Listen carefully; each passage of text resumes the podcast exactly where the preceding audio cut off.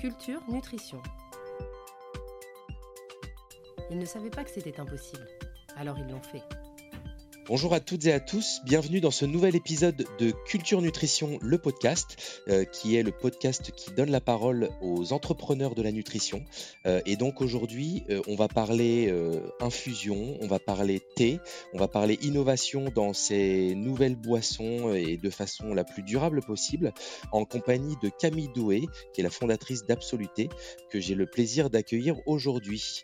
Bonjour Camille, je suis ravi de te recevoir dans le podcast Culture Nutrition. Bonjour Grégory, bah, merci beaucoup de m'avoir invité.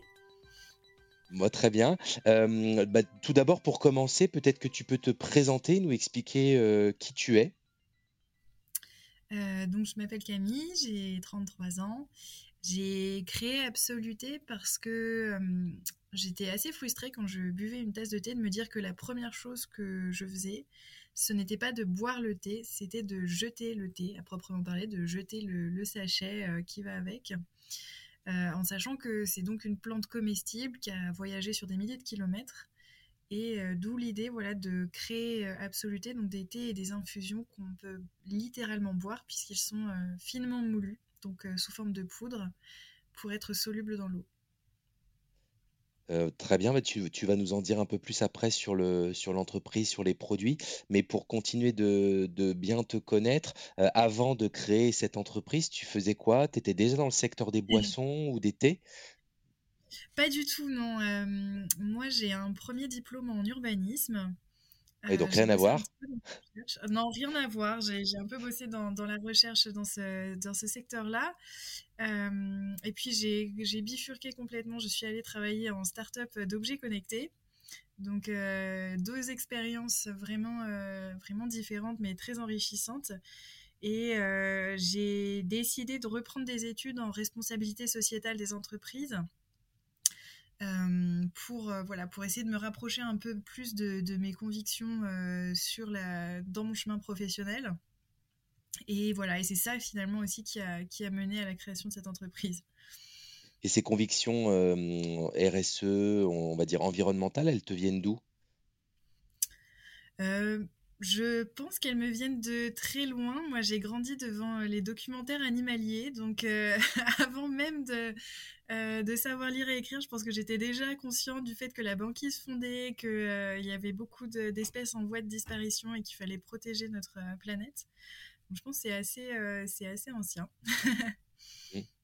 Et au-delà de, de ton expérience en tant que consommatrice, qu'est-ce qui t'a incité à entreprendre dans le secteur de l'alimentation? Euh, bah ça s'est pas réfléchi de cette manière, c'est plus ouais, l'idée que sur beaucoup de choses euh, de la consommation quotidienne, il y a des alternatives zéro déchet, euh, des produits réutilisables, des manières de d'aller voir un commerçant et de, bah, de faire mettre ces, produits alimentaires dans des emballages euh, lavables, réutilisables, etc. Euh, finalement, mais sur le thé, c'était il n'y avait pas d'autre option que d'infuser et de jeter. Donc c'est un peu l'idée de l'innovation en fait autour de ce produit-là qui fait que bah, ça m'a amené à créer quelque chose de nouveau. Et donc, euh, bah, c'est la volonté d'apporter un peu euh, une contribution, euh, une contribution à, une meilleure consommation qui a fait que je me suis lancée. Mais c'était pas, voilà, c'était pas concerté au début de me dire je vais travailler dans l'alimentaire spécifiquement, plutôt que dans un autre domaine. Et tu as décidé de créer cette entreprise toute seule ou tu as des associés? Alors j'ai commencé toute seule en micro-entreprise et euh, effectivement, pour euh, pouvoir aller plus loin, je me suis, j'ai pris un associé avec moi euh, parce que c'est vrai que c'est beaucoup de beaucoup de travail. On est à la fois producteur, enfin on fait vraiment l'intégralité de la transformation dans nos propres ateliers et le marketing, etc. Enfin voilà, ça fait pas mal de travail, donc je ne me sentais pas me lancer toute seule. Très bien. Et pour comprendre un peu mieux le concept d'absoluté, donc ce sont des, des, dosettes ou ce sont des, des, mmh, contenants avec de la poudre à l'intérieur, c'est ça, qui permettent de, de reconstituer du thé ou une infusion? alors c'est beaucoup plus simple que ça en fait. nous, on va sélectionner des feuilles de thé et d'autres plantes à infusion comme du rooibos par exemple ou de l'hibiscus. Donc on va recevoir ces plantes séchées entières comme euh, j'ai envie de vous dire une autre n'importe quelle autre marque de thé. La différence c'est que nous ensuite on va les moudre très finement comme on moue du cacao ou comme on transforme le blé en farine, c'est vraiment euh, le même genre de choses. Donc il n'y a pas de transformation euh, chimique, c'est simplement on vient bah, passer d'une taille de feuille entière à, une poudre très fine. Donc pour faire ça, on a effectivement on a, différents appareils. et donc le premier consistant à moudre, hein, tout simplement. Ensuite, on va tamiser la poudre pour éviter qu'il y ait des particules de plantes qui seraient encore trop épaisses et qu'on sentirait qui ne restent dans la poudre. Et puis voilà, une fois tamisé, on a vraiment une finesse une grande finesse de, de, grain qui fait qu'on ne sent plus, on ne sent plus la poudre lorsqu'on la met dans l'eau. Et cette production, elle se réalise à quel endroit? Enfin, votre site, il est implanté où? Alors nous, on est basé en Haute-Marne, euh, dans la ville de Nogent, qui est connue pour ses couteaux. ah oui. C'est une toute petite ville, euh, voilà, on, est à la campagne. Et donc c'est un, site de production que vous avez construit de toutes pièces ou euh, ça se présente de quelle façon? Oui, alors on a, on a cherché un local euh, pour pouvoir euh, nous installer et euh, ici on est sur une sorte de, pépinière d'entreprise. donc ben, on, a, on a eu beaucoup de chance de trouver cet endroit parce que c'est un très beau local. c'est un très beau local, très lumineux. Et donc, nous, le, seul travail qu'on a eu à faire, entre guillemets, hein, c'est de, de venir bah, greffer euh, un bon circuit euh, électrique pour, euh, bah, pouvoir travailler avec nos appareils. Et, et puis bah, faire voilà amener tout le matériel sur place mais c'est tout et pourquoi avoir fait le choix d'être directement producteur? Parce que c'est vrai qu'il il y a beaucoup de, de startups qui se lancent dans l'alimentaire et qui n'ont pas d'outils de production parce que c'est beaucoup d'investissement financier en fait. C'était quoi la logique qui t'a amené à investir dans l'outil? Euh, eh bien, en fait, c'est... Alors, il y a deux choses. D'abord, euh, il y a le fait que ce savoir-faire, il est très peu présent. Euh, moudre les plantes aussi finement qu'on le fait, ça n'existe quasiment pas sur le marché. parce que, parce que personne, jusque-là, n'en avait l'usage de faire de, moudre des plantes pour les rendre solubles dans l'eau. il y avait il y avait des quelques prestataires qui se proposaient de faire ça, mais euh, sur des volumes euh, tout à fait énormes et hors de propos par rapport au lancement d'une entreprise. Et puis bon, on n'a pas non plus euh, vu le test, hein, donc c'est vrai que bah, c'est toujours comme personne d'autre ne le fait, c'était un peu une promesse, mais sans que nous, on ait pu la, réellement la tester. Euh, et l'autre, principe, euh, bah, beaucoup plus voilà, fondamental, c'est que euh, de cette manière, c'est nous qui développons notre savoir-faire. Donc, on fait à la fois, on est capable de mener notre recherche et développement, donc de, bah, voilà, de, moudre autant de plantes différentes qu'on le veut, de vraiment tester chaque. sur chaque plante, en fait, on va devoir moudre un peu différemment. C'est aussi ça qui, très vite, euh, imposé, c'est que c'est facile, effectivement. Euh, les gens ont souvent peur que quand on moue une plante, on détruise euh, son goût, on détruise ses bienfaits.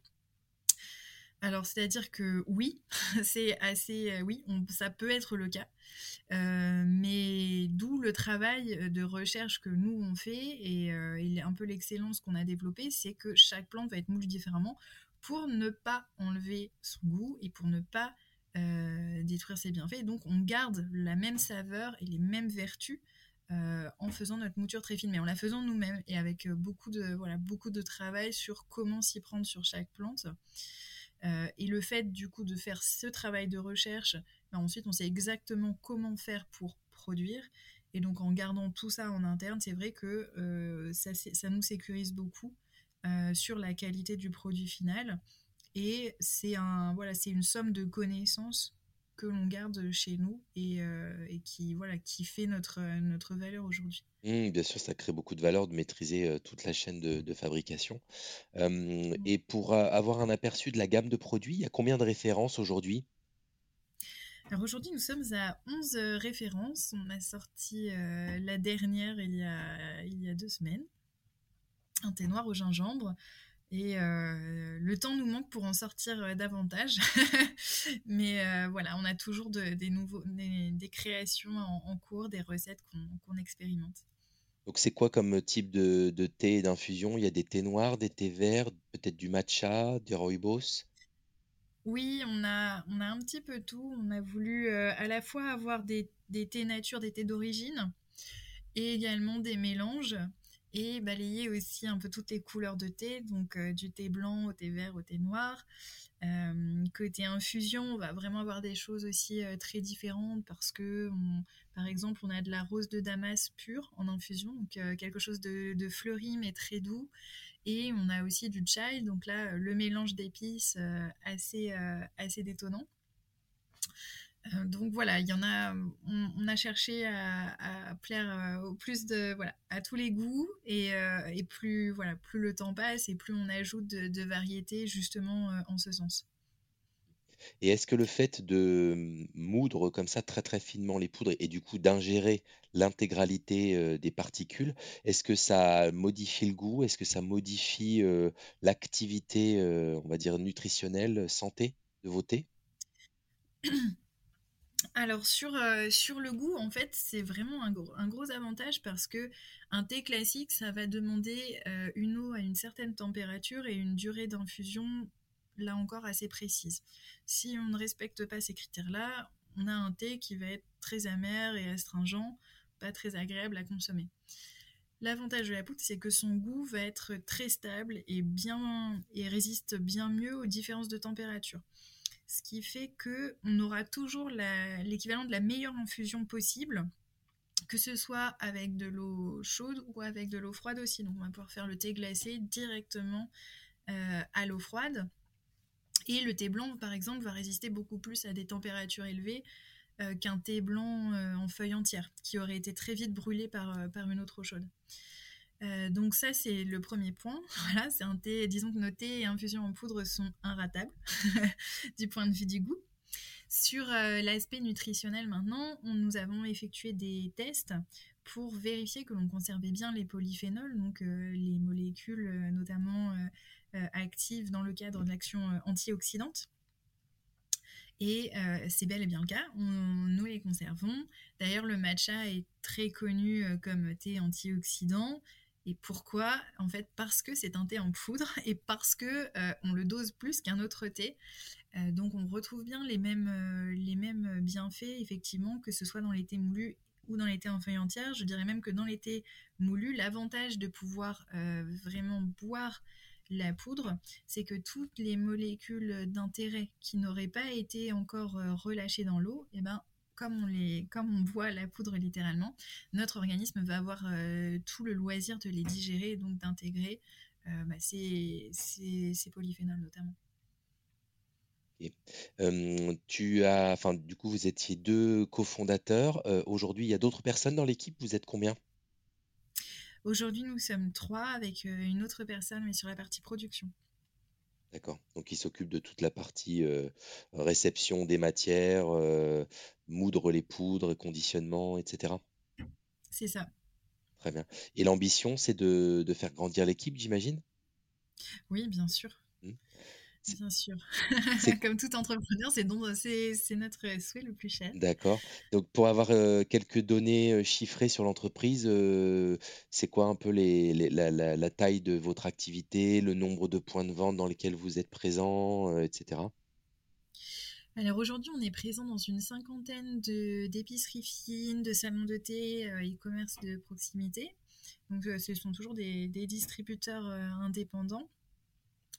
On a également notre site web euh, absoluté.fr pour euh, que les particuliers puissent commander s'il n'y a pas de boutique à proximité de chez eux. Euh, et évidemment, l'objectif, c'est d'étendre le nombre de points de vente et également d'entrer sur d'autres d'autres manières de distribuer nos produits, notamment auprès des entreprises, puisque comme on a un thé qui est aussi simple à préparer qu'un café, il n'y a plus de sachets à jeter, il n'y a plus de voilà de, de durée d'infusion à respecter, etc. C'est un thé qui est très pratique pour le bureau on aimerait bien euh, également euh, voilà, se rapprocher d'autres, d'autres secteurs et on a commencé à la fin de l'an dernier à distribuer nos thés infusion non plus en tant que tel mais plutôt en tant qu'ingrédient pour euh, d'autres domaines de l'agroalimentaire, typiquement pour qu'ils servent à aromatiser mais sans arôme, puisque nous, nous travaillons en 100% bio, 100% plante et sans aucun additif. Donc nos poudres peuvent venir donner du goût à d'autres préparations culinaires, que ce soit des crèmes glacées, du chocolat, des biscuits, etc. Donc là, c'est une activité B2B hein, pour euh, les industriels directement. Exactement. Et ça, c'est déjà euh, actionné ou c'est encore en cours de, prospection? C'est en, cours de, en cours de prospection. On a plusieurs partenaires pour euh, développer un peu cette RD et voir quelles sont, sur différentes applications, quelles sont les, les, dosages, on va dire, euh, moyens euh, auxquels on peut s'attendre euh, sur différents produits. Pour parler un peu du sourcing, parce que j'imagine que c'est un point très important, la sélection des matières premières, vous vous approvisionnez où Est-ce que vous avez mis en place des, filières ou des systèmes de traçabilité particuliers sur votre approvisionnement en plantes? On s'approvisionne euh, auprès d'herboristeries euh, et de maisons de thé françaises euh, et en bio. Donc ça veut dire qu'il y a déjà un énorme travail de, traçabilité qui est réalisé par la, filière. on travaille de manière longue et, fidèle, j'ai envie de dire, auprès de, auprès de nos fournisseurs pour avoir bah, une qualité de produit la plus stable possible. Euh, les plantes viennent par contre voilà, de, du monde entier, hein, puisque bah, on, a euh, du rooibos d'Afrique du Sud, du maté, euh, du, maté du Brésil, on a des agrumes qui viennent d'Italie. Quand on le peut, on sélectionne effectivement les plantes au plus proche de chez nous. Mais, mais pour beaucoup, bah, voilà, le rooibos, typiquement, c'est, voilà, ça pousse à un endroit bien spécifique dans le monde et donc il vient de, voilà, il vient de là-bas. Mais toujours voilà, en travaillant avec ces, filières d'approvisionnement euh, qui, euh, pour beaucoup, sont en plus euh, engagées dans différents... Dans, dans, différentes démarches de, de, commerce équitable ou en tout cas d'engagement voilà, sociétal pour, pour que pour que voilà pour que les la filière soit la plus responsable possible. Et vous avez déjà quelques fournisseurs de, sur la partie, je pense, plutôt plantes, des fournisseurs qui sont français? Oui. Mmh. Mmh. Euh, ah, sur la partie plante Oui, vraiment, euh, enfin, euh, cultivé en France, du coup. Cultivé en France.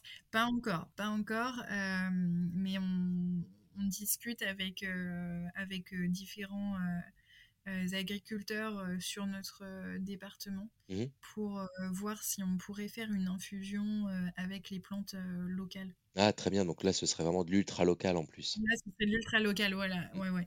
c'est vrai que la proximité, elle, elle aide, enfin, elle serait vraiment du coup aidante pour monter ce genre de, de produit. La, problématique étant toujours effectivement le, bah, de se trouver euh, parce que c'est pas nécessairement facile de, passer en direct euh, avec des cultivateurs.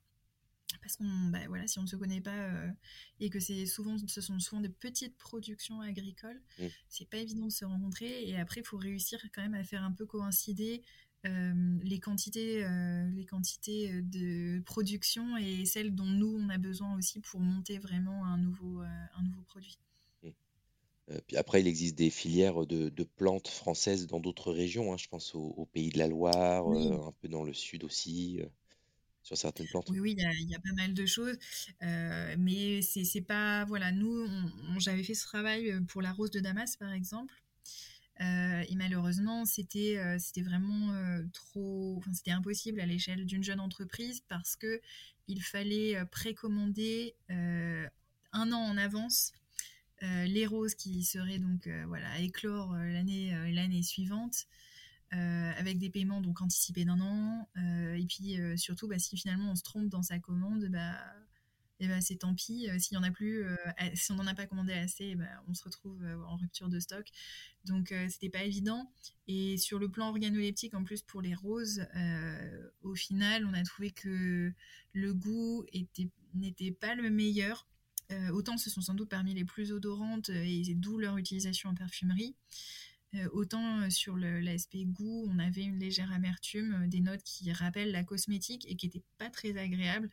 Donc sur ce produit, par exemple, finalement, euh, nos roses proviennent du Maroc et, euh, elles sont beaucoup plus agréables euh, à, boire. Mmh. Mais c'est vrai que le Maroc a un vrai savoir-faire sur la, culture de, roses et ouais.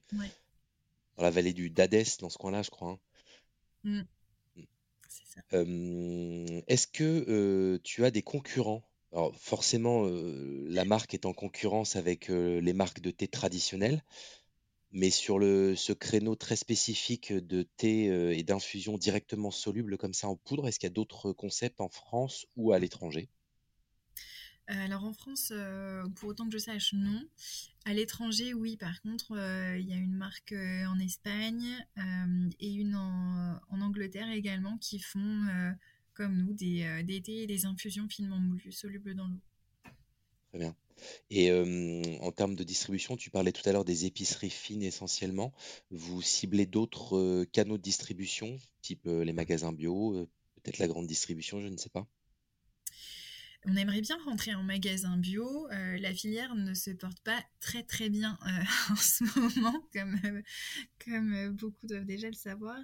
Donc c'est pas, ça n'est pas évident d'y entrer. On a un produit qui euh, reste un produit euh, bah, de, bonne qualité et c'est vrai que euh, bah, le, prix va avec. On a en fait la, poudre étant très efficace pour parfumer les l'eau, pour faire du thé. On a des packagings qui représentent l'équivalent de 40 tasses de thé ou 40 tasses de tisane. Et de fait, forcément, on a un prix qui va avec et c'est souvent bloquant dans nos discussions avec les magasins bio. Euh, donc c'est un peu voilà c'est un petit peu complexe on aimerait bien euh, voilà c'est avant tout euh, de manière affinitaire ce serait pour nous ce serait génial de, rentrer mais quand on s'adresse aux acheteurs c'est toujours long et mmh. complexe parce que ça coûte combien une, un produit moyen chez vous? Ça coûte combien? Et comment tu le compares à, à, la, à la tisane ou à la tasse par rapport à un thé bio en sachet? Donc nous, une boîte euh, de 40 tasses, elle va coûter 17,90 euros. Euh, ce qui fait que au final, à la tasse, on est autour de 30-35 centimes, de 35 centimes la tasse. Euh, c'est évidemment plus qu'un thé en sachet jetable, j'ai envie de dire lambda. Par contre, si on compare sur des thés bio de qualité, en vrac, etc., là, on va retrouver quand même un peu plus les mêmes ordres de grandeur. D'autant que nous, on a fait le choix de ne pas faire de prix différents d'un parfum à un autre. Donc sur, euh, sur, certaines, euh, bah, sur certaines plantes comme la rose typiquement, qui est un produit très, euh, très noble, bah, c'est assez économique en réalité de, de, passer plutôt sur, sur nos produits. Oui, donc c'est peut-être plus le, le prix facial d'un produit, parce que dedans, il y a l'équivalent de 40 tasses, c'est peut-être plus ça qui peut être un frein pour le consommateur et donc pour les distributeurs. Exactement, c'est oui, le prix facial. C'est mm. ça. Après, euh, après, je pense que voilà, il y a une question de, contexte économique euh, qui n'est pas voilà, qui n'est pas le meilleur. Euh, au tout début, euh, les prix ne, posaient pas euh, autant, enfin n'étaient pas autant un sujet. Euh, aujourd'hui, c'est vrai que tout le monde fait très attention à ce qu'il dépense, donc c'est voilà, c'est un point. Après, on a voilà, il y a pas mal de sur la partie grandes enseignes. Effectivement, on aimerait bien rentrer chez différentes différents distributeurs, mais qui restent quand même avec une sélection qualitative et réduite. Euh, de manière à ce que notre produit reste visible et ne soit pas euh, en concurrence entre guillemets avec des produits trop bas de gamme euh, où finalement il n'y a pas de voilà il a pas de rapport entre entre un thé premier prix issu de l'agriculture conventionnelle avec de l'ensachage plastique, etc. et, et nos produits. L'idée étant en plus sur nos boîtes, voilà, qu'elles sont rechargeables. Donc en fait, on achète le packaging qualitatif qui va permettre de bien conserver le produit, qui est accompagné d'une cuillère doseuse pour doser en toute simplicité. On l'achète une fois et ensuite on va utiliser la recharge pour minimiser ces déchets évidemment. Qui elle est conditionnée dans un quel type de packaging du coup la recharge? Alors la recharge, ça fait un petit sachet euh, pack mmh. Euh, qui est euh, recyclable. Donc c'est vraiment l'emballage le plus minimaliste euh, possible pour, pour venir recharger la, boîte métallique avec ces voilà la boîte métallique qui a un couvercle interne, un couvercle externe et entre ces deux couvercles on vient glisser la petite cuillère en bois qui permet de doser le thé. Cuillère en bois qui, elle, est en bois français, je précise. Ah, très bien. de, du Grand Est aussi ou non, pas forcément? Euh, Oui, si, si, du Grand Est, oui. D'accord. Du Jura. Ah bah, très bien. parlons maintenant de, de, ton quotidien d'entrepreneur. Euh, donc là, ça fait combien de temps que tu as commencé à entreprendre? Eh bien, ça fait cinq ans. Euh, puisque j'ai lancé la micro-entreprise euh, pendant l'été 2018. D'accord. Et donc, qu'est-ce que t'ont appris ces cinq années d'entrepreneuriat? euh, beaucoup de choses. beaucoup de choses. je ne saurais même pas par où commencer. Peut-être. Je, je, pense que ça, ça enseigne la patience la débrouillardise, parce qu'on passe notre temps à, voilà, quoi qu'il advienne, il faut aller de l'avant, il faut... Euh, trouver des solutions. Et c'est exactement ce que j'allais dire, trouver les solutions d'une manière ou d'une autre.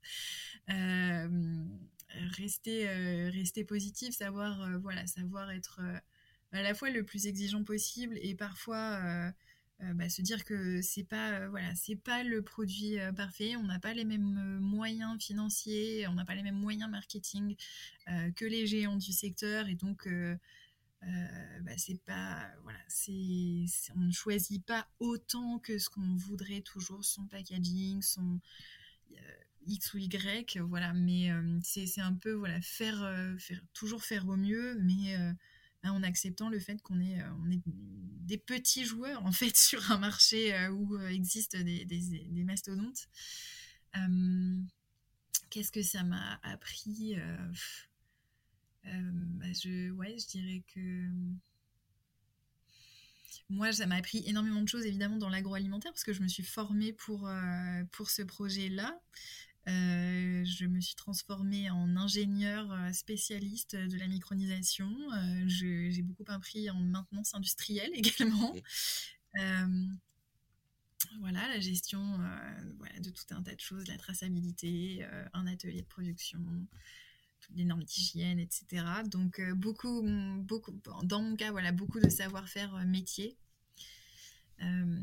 Et puis, euh, oui, sans doute bah, une expérience aussi en, management, euh, sur les réseaux sociaux. Euh, c'est toi, toi qui gères la partie réseaux sociaux aussi, la partie communication? Oui, oui, oui. Oui, je crois que vous avez déjà une communauté de plusieurs milliers d'abonnés de, d'abonnés sur Instagram notamment? Oui, oui, oui, on a, on a pas mal travaillé Instagram l'an dernier. J'ai un peu ralenti euh, depuis. Euh, mais euh, ouais, on, y travaille. On fait des newsletters également pour informer nos consommateurs autant, que possible. Donc, on va écrire des, des, articles pour bien expliquer bah, justement les bienfaits nutritionnels euh, qu'est-ce que l'on peut faire aussi avec noter euh, les recettes, etc. Pourquoi le goût est stable, pourquoi il n'y a pas d'amertume euh, dans nos thés. Donc c'est un peu tout cet ensemble-là. Tu échanges avec d'autres entrepreneurs, soit localement dans ta région, ou soit de façon un peu plus globale à travers des syndicats, des collectifs. voilà, c'est quoi ton écosystème entrepreneurial autour de toi? Euh, bah alors effectivement, moi j'ai été beaucoup en lien avec d'autres entrepreneurs et notamment à mes tout débuts en région parisienne parce que bah, en région parisienne c'est la grande effervescence. Euh, mais, euh, mais ça n'empêche que voilà, depuis qu'on est ici, on, continue d'avoir beaucoup de liens. On a, on a été incubé dans différents incubateurs ou en tout cas accompagné par différentes structures. Alors lesquelles par exemple? Alors, je voudrais citer en premier lieu AgroParisTech et son Food in Lab parce que euh, c'est vraiment grâce à eux que j'ai pu lancer euh, la, première version du projet. Parce que bien, ils disposaient du matériel et de, l'espace agroalimentaire nécessaire à faire la transformation euh, des plantes, mais en l'occurrence, ils ont tout un tas d'équipements divers et variés pour les projets agroalimentaires innovants. Plus l'accompagnement scientifique, puisque après, c'est aussi une équipe d'enseignants-chercheurs qui viennent nous appuyer, qui viennent nous aider à réaliser donc des recherches, des tests et des choses comme ça pour bien comprendre et, ce que voilà, qu'est-ce qui se passe, comment améliorer les choses si besoin est. Et en tout cas, mener tout ce travail, ce gros travail scientifique avec beaucoup de rigueur et en, voilà, en s'appuyant également sur, sur des étudiants, j'ai eu beaucoup de stagiaires de chez AgroParisTech qui étaient toutes brillantes et, avec qui on a fait vraiment du beau boulot. Donc ça, c'est par exemple voilà, une première structure qu'on a quittée, mais avec laquelle, on, est toujours, on est toujours en lien. on a également été, on a rejoint Vitagora et le Toaster Lab. Euh, qui est un, Dijon. un bon incubateur voilà, à, Dijon, euh, enfin Dijon-Paris. Et nous, on a été la promotion Covid. Donc, euh, ça a surtout été, la promo... ça a surtout été derrière notre écran d'ordinateur. Mais, mais c'était une belle formation. Et depuis, heureusement, la vie a repris. Donc, à chaque fois qu'il y a des événements en présentiel, évidemment, bah, on, on, essaie d'y être présent, que ce soit pour des moments de convivialité ou pour d'autres des formations complémentaires. Euh, on a rejoint euh, l'ARIA, que ce soit euh, au moment où on était en région parisienne, donc l'ARIA Île-de-France, et aujourd'hui on est dans Agria Grand Est. ARIA, c'est l'association régionale des industries alimentaires, hein, c'est ça? Exactement, c'est ça, ce qui permet bah, toujours de, voilà, de, découvrir des bonnes pratiques sur différents sujets, que ce soit euh, tout ce qui est euh, PLV, euh, comment bien marketer une marque, etc. ou, autre, et en tout cas de créer ce lien entre entrepreneurs locaux et d'échanger. Parce que c'est vrai que finalement le voilà entre entre porteurs de projets on commence à discuter on se rend très vite compte que bah, on a une problématique à laquelle l'autre a déjà répondu et vice versa. Donc on, s'apporte beaucoup. C'est vrai que c'est un monde que je trouve en général très bienveillant. Euh, et euh, on s'apporte tous euh, une aide mutuelle et des, connaissances croisées. Et au-delà de là, là c'est beaucoup d'accompagnement, on va dire plutôt technique.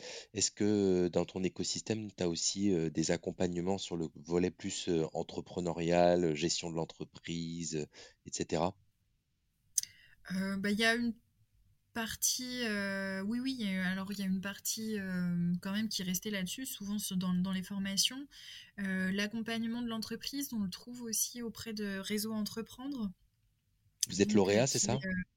Nous sommes lauréats du Réseau Entreprendre, donc on a eu un, prêt d'honneur et surtout bah, un accompagnement mensuel avec du suivi sur effectivement la gestion, la gestion de l'entreprise.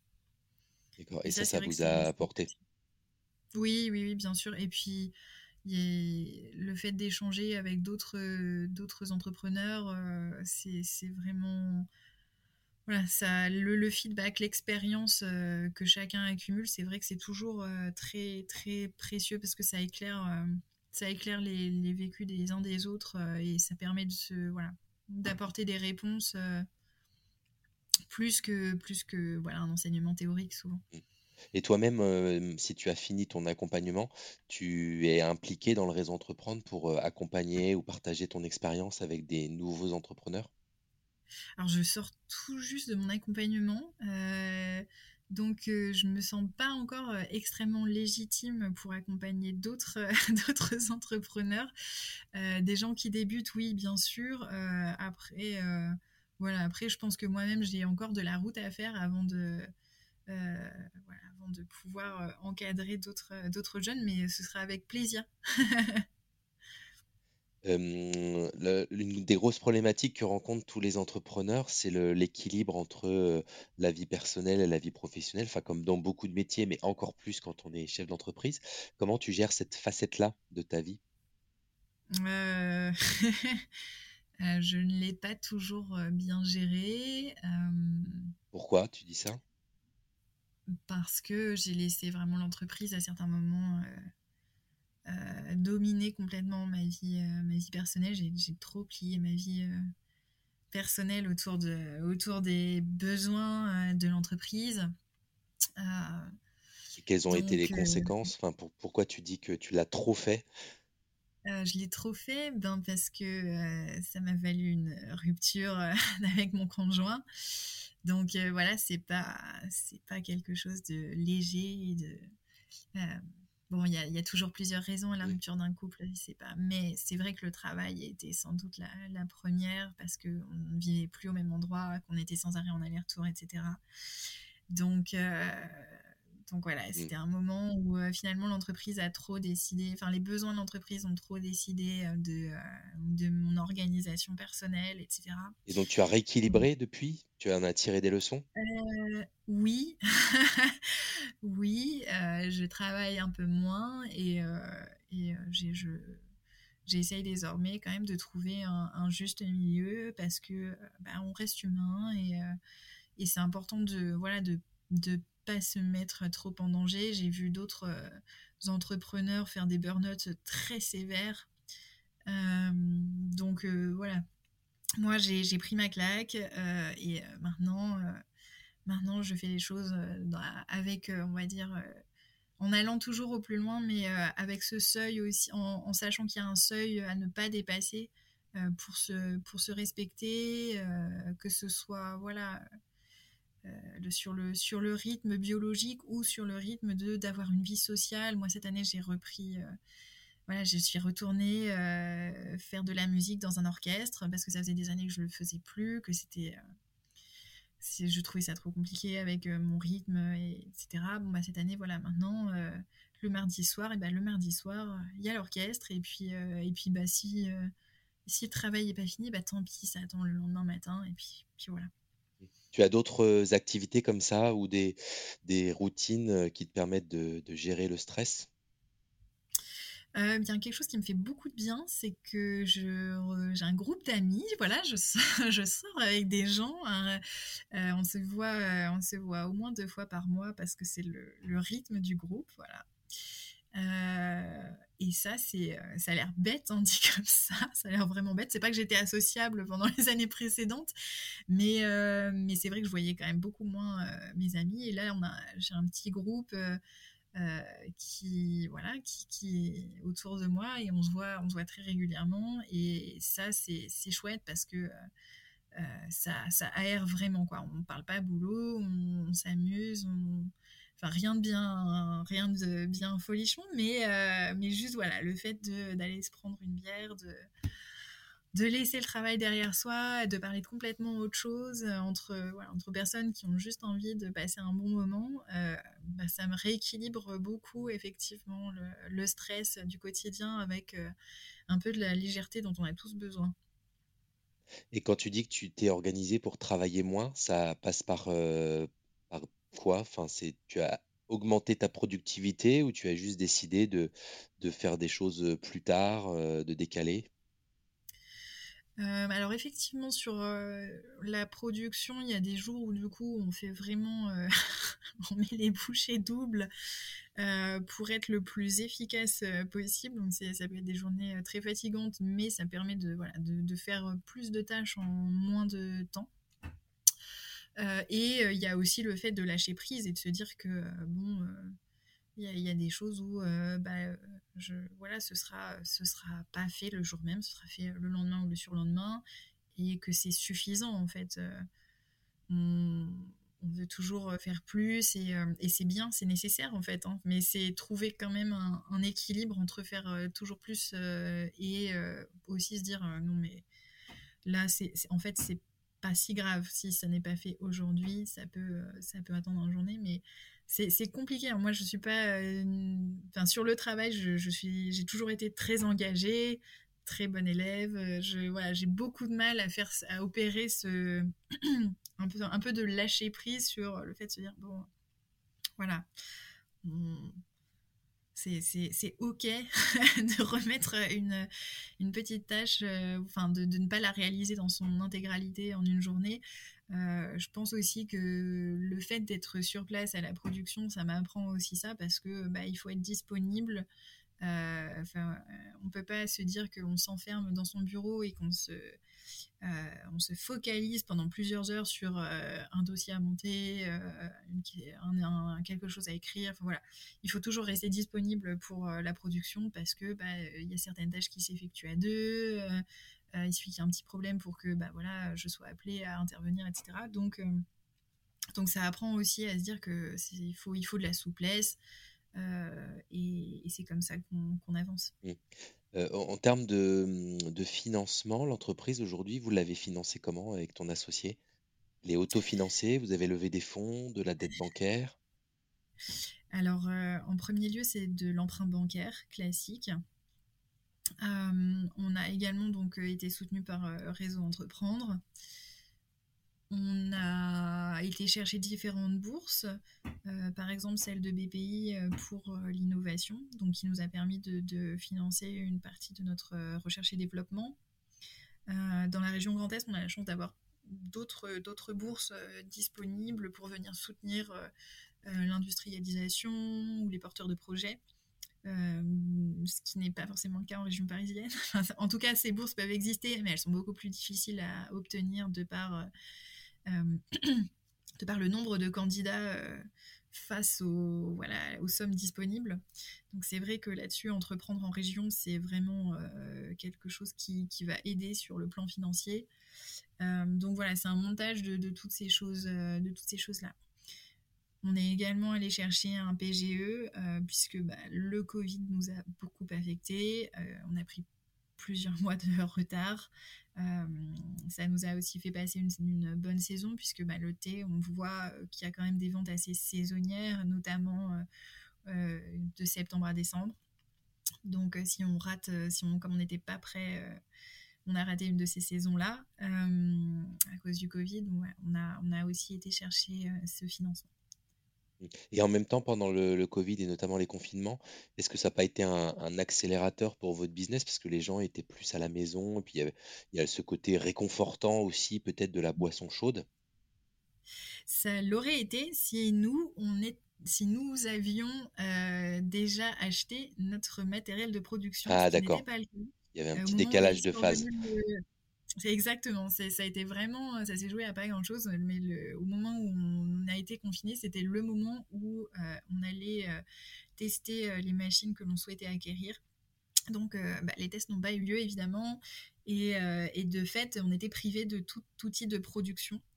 donc, euh, donc, en fait, non, cette période-là, pour nous, ça a juste été un, coup de frein, euh, enfin, voilà, l'arrêt euh, de, toute vente possible. On en a profité pour, fait, pour être incubé justement auprès du Toaster Lab et donc quand même utiliser ce temps pour monter en compétences mais c'était voilà c'était quand même avec la frustration de se dire bah voilà c'est quand même des mois de perdu parce que on ne peut plus on n'a plus de produits euh, à proposer, donc euh, c'est compliqué de, communiquer aussi de, tant qu'on n'a plus rien à proposer. Voilà. Euh, des questions maintenant sur ta vision de la nutrition et de l'alimentation, puisque c'est un secteur dans lequel tu es arrivé il y a quelques années maintenant. c'est quoi ta vision de l'alimentation de demain? Mmh. Eh bien, je pense que l'alimentation, elle devient de plus en plus individualisée dans le sens où euh, chacun va construire justement, chacun construit sa propre vision. Euh, chacun se fait un menu qui est de plus en plus euh, différent des autres,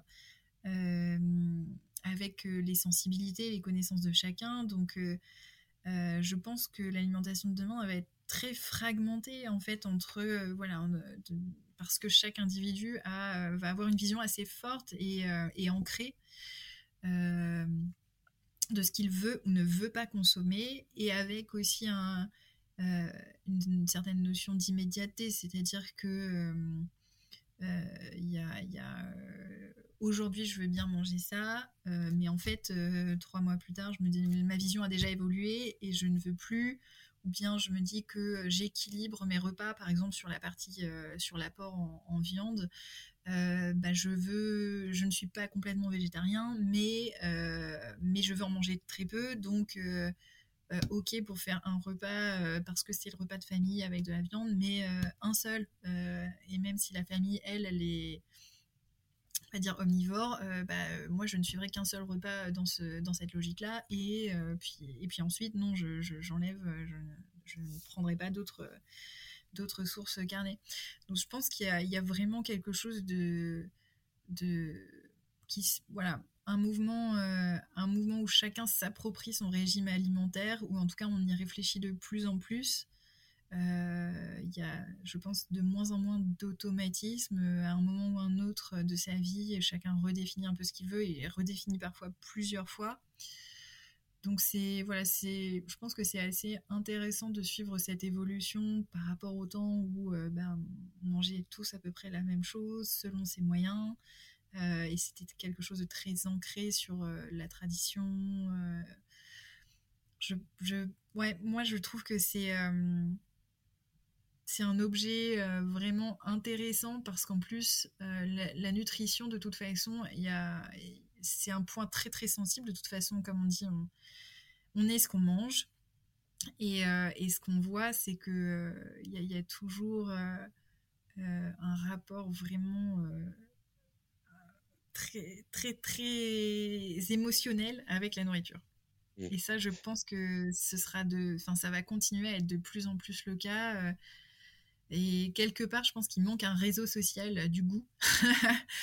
Euh, parce que voilà, la culture de l'image, euh, ça marche, mais en même temps, nous, ce qu'on voit, c'est que rien n'est plus convaincant, par exemple, sur nos thés en poudre, que de faire goûter le produit. On peut raconter ce qu'on veut, on peut faire de belles photos, on peut faire de belles vidéos, communiquer autant qu'on le souhaite sur les réseaux sociaux, mais le point de, conviction le plus abouti, bah, ça reste euh, d'être en face de la personne et de lui tendre une tasse, et de rien lui dire à la rigueur, mais juste que ce soit l'aliment qui, euh, qui parle pour lui-même. Et comment tu imaginerais ça? C'est très intéressant ce concept de réseau social du goût.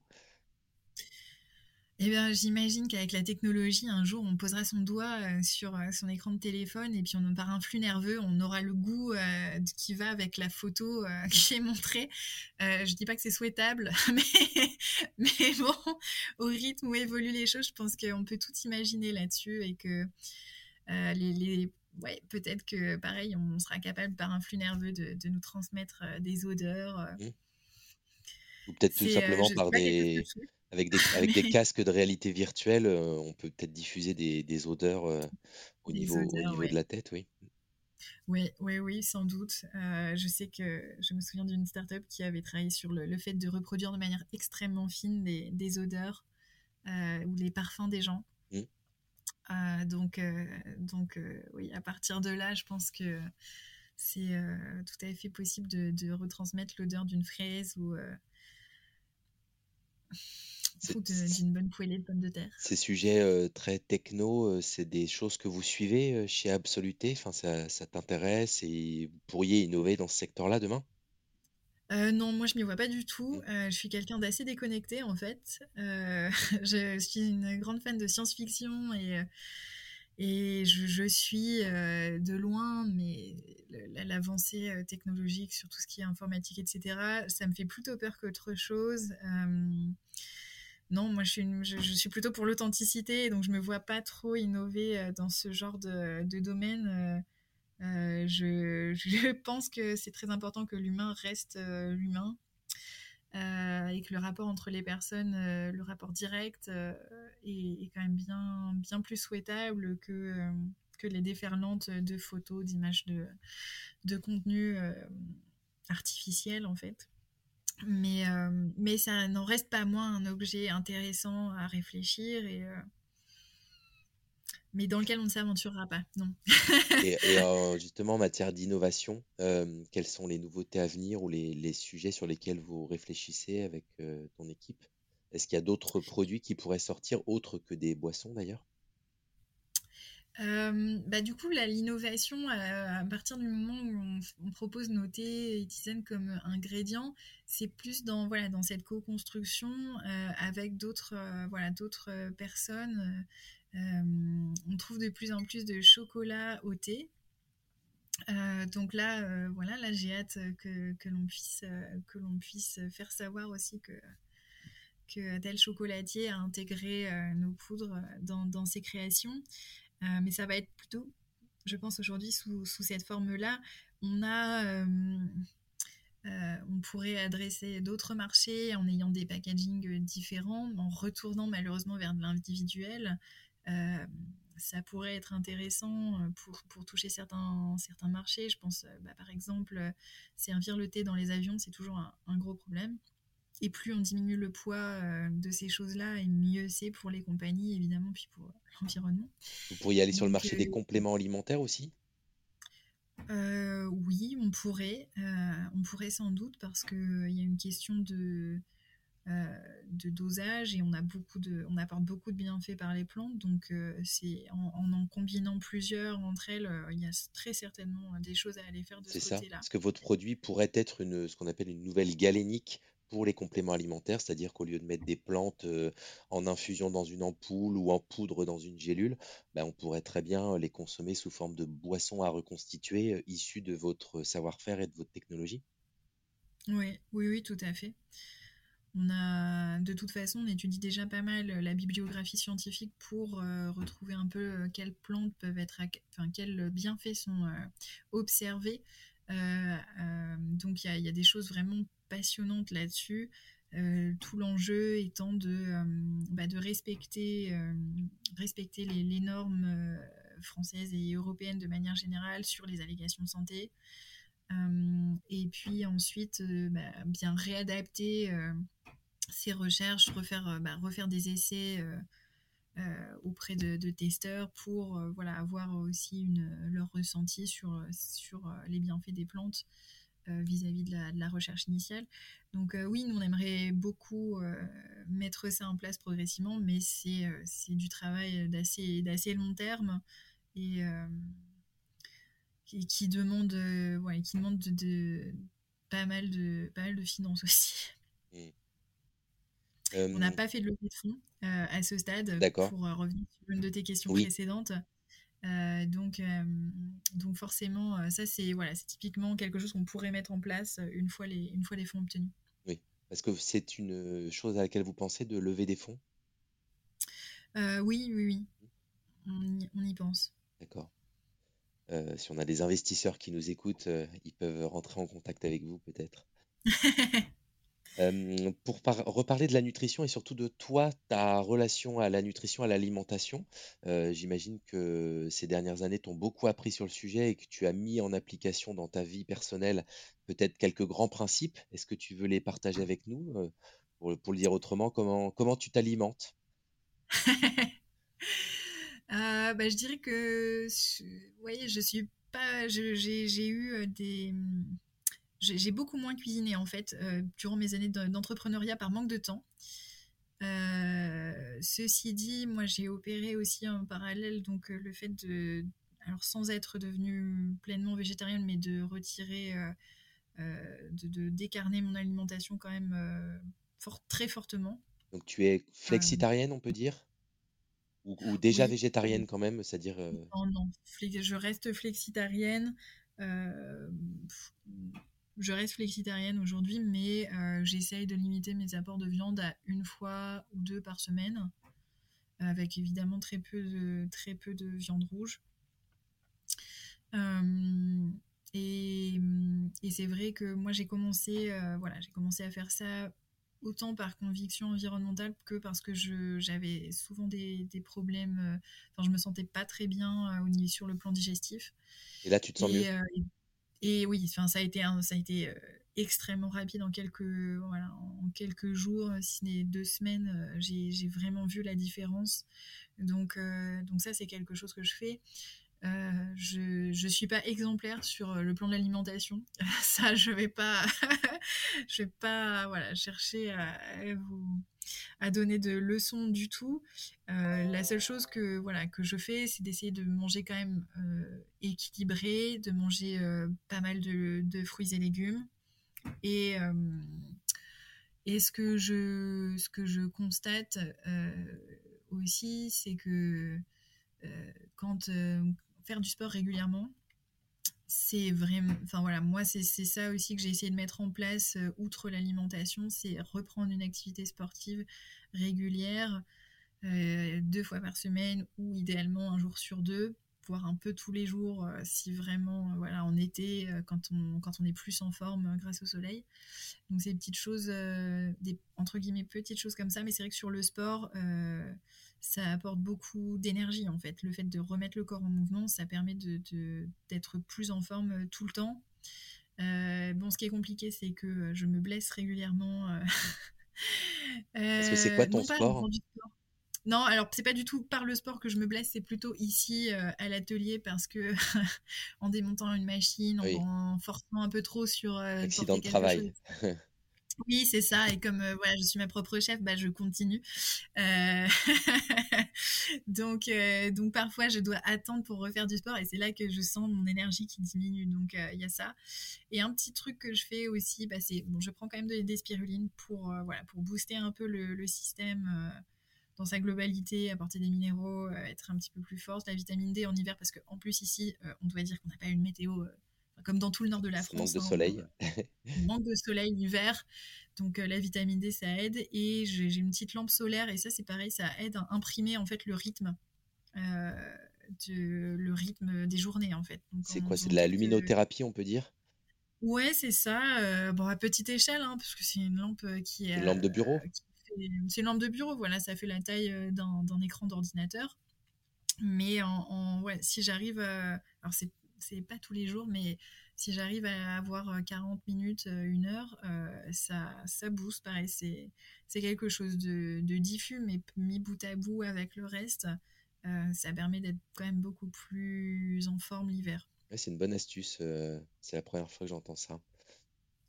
Ben, je le fais soit au petit déjeuner, soit, euh, bon là je la marche plus trop avec la disposition de mes écrans d'ordinateur, mais pendant un bon moment je le prenais au bureau, ce qui était le mieux pour pouvoir rester longtemps devant. Euh, en même temps que je dépilais mes mails, en fait, euh, j'avais la, lumière pour bien, pour bien me réveiller. Et du coup, ça, reproduit la, la longueur d'onde d'une lumière naturelle, de la lumière du soleil Comment ça marche? Euh, alors je serais pas hyper experte, mais je crois que c'est ça le, but du jeu, c'est d'apporter une puissance de lumière et une longueur d'onde qui, euh, voilà, qui sont euh, un peu comme si on était exposé au soleil.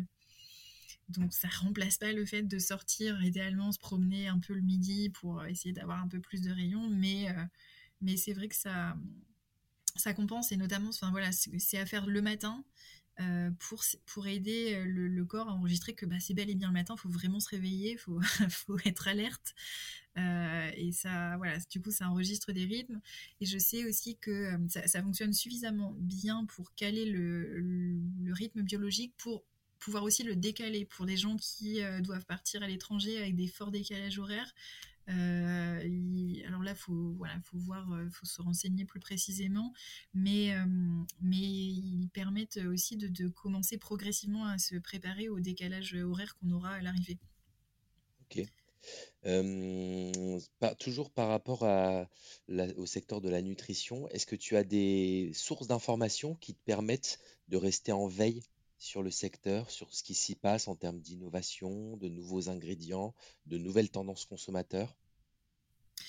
Tous les, la, plupart des incubateurs euh, et des, associations agroalimentaires dans lesquelles on est passé ont des newsletters effectivement pour euh, rester au courant sur l'actualité et sur la nutrition plus précisément. Euh, il y a un site qui est très très bien fait et qu'on a pas mal suivi qui s'appelle Exam examine, examine.com et qui va faire un peu des, qui, va pas mal euh, parcourir justement les publications euh, scientifiques euh, et agréger tout ça pour, pour, voilà, pour avoir un petit peu des réponses nuancées sur différentes questions de, nutrition. Donc c'est vraiment, ça c'est quelque chose que je trouve vraiment intéressant. Il y a une bonne partie qui, est, qui est en accès libre, une autre partie bah, évidemment payant. Mais, mais déjà sur, sur les newsletters, il y, a, il y a beaucoup de choses assez passionnantes qui passent. Il y a d'autres newsletters auxquels tu es abonné? Euh, en ce moment, non. Euh, en ce moment, non. Pas sur l'alimentation, en tout cas. D'accord. Ah, alors peut-être sur d'autres sujets qui sont plus en lien avec l'entreprise ou avec le, développement personnel de l'entrepreneur? Euh, non, j'étais pas mal abonnée au, newsletter des défis cycles. sur tout ce qui va être enfin, différents sujets de développement durable, que ce soit celui de l'aménagement, du traitement des déchets, de l'énergie, etc. Efficycle, hein, c'est ça? Mmh. Intéressant. Et est-ce qu'il y a des ou des livres peut-être que tu que tu lis ou que tu as lu euh, pour euh, progresser dans, ta pratique? Euh, Dans ma pratique. à la fois entrepreneuriale et puis en lien avec l'alimentation pour creuser certains sujets peut-être? J'ai lu la biographie du fondateur de Nike en me disant tiens ça va être ça va être intéressant comment, euh, comment une personne a monté un groupe euh, aussi euh, monstrueux. C'est Monsieur Knight pour le coup, avec un K, c'est ça? Ouais, c'est ça.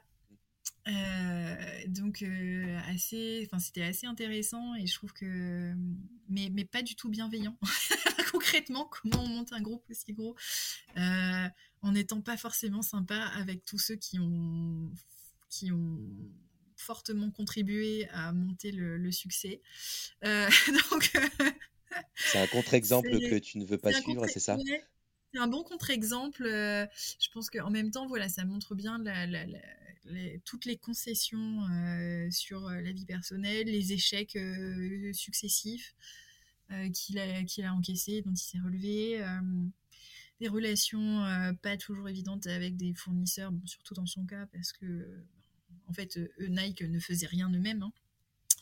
Euh, quasiment euh, dès, le début. Euh, donc voilà, j'ai fait cette lecture pour voilà, plutôt pour un, pour un contre-exemple et puis pour voir un peu quelque chose qui est connu au niveau mondial.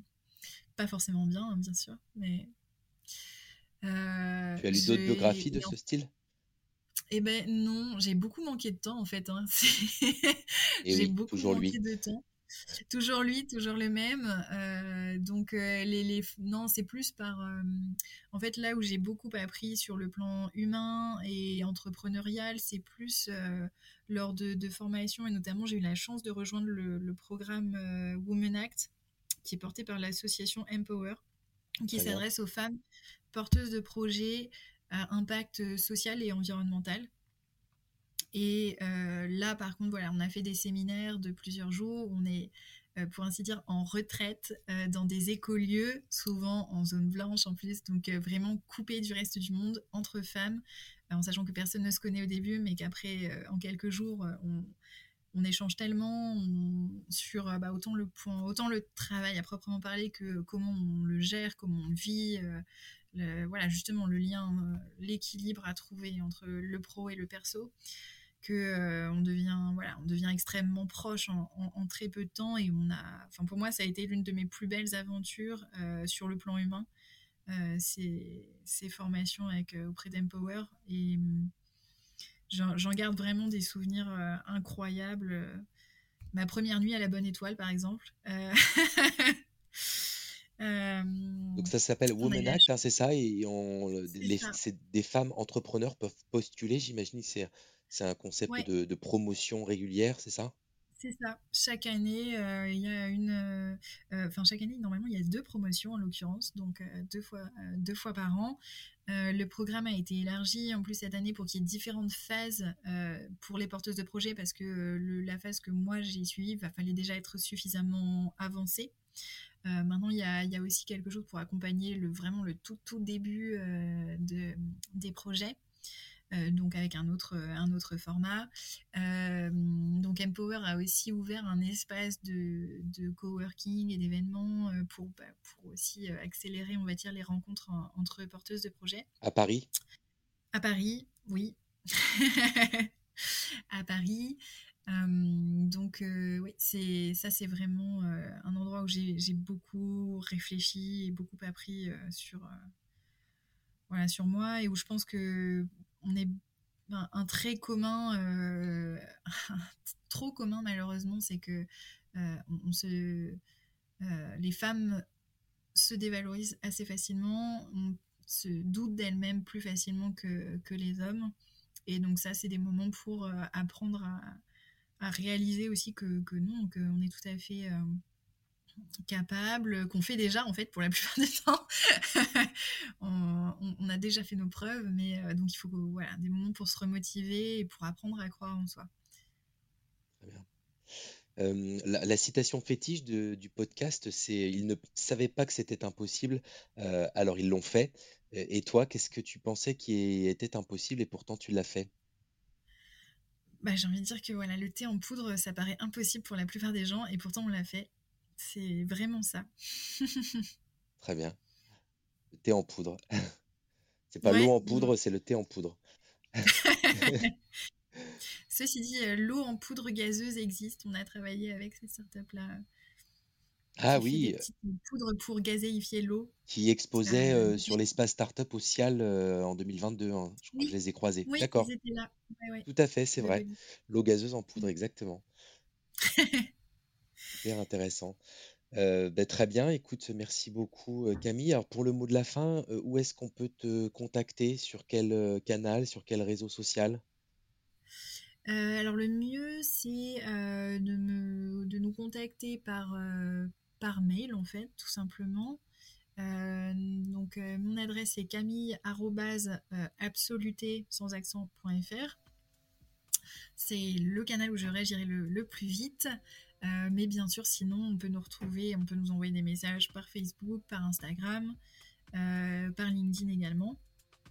Donc on répondra toujours, mais les mails, euh, les mails sont pour moi la priorité, euh, la, priorité numéro un.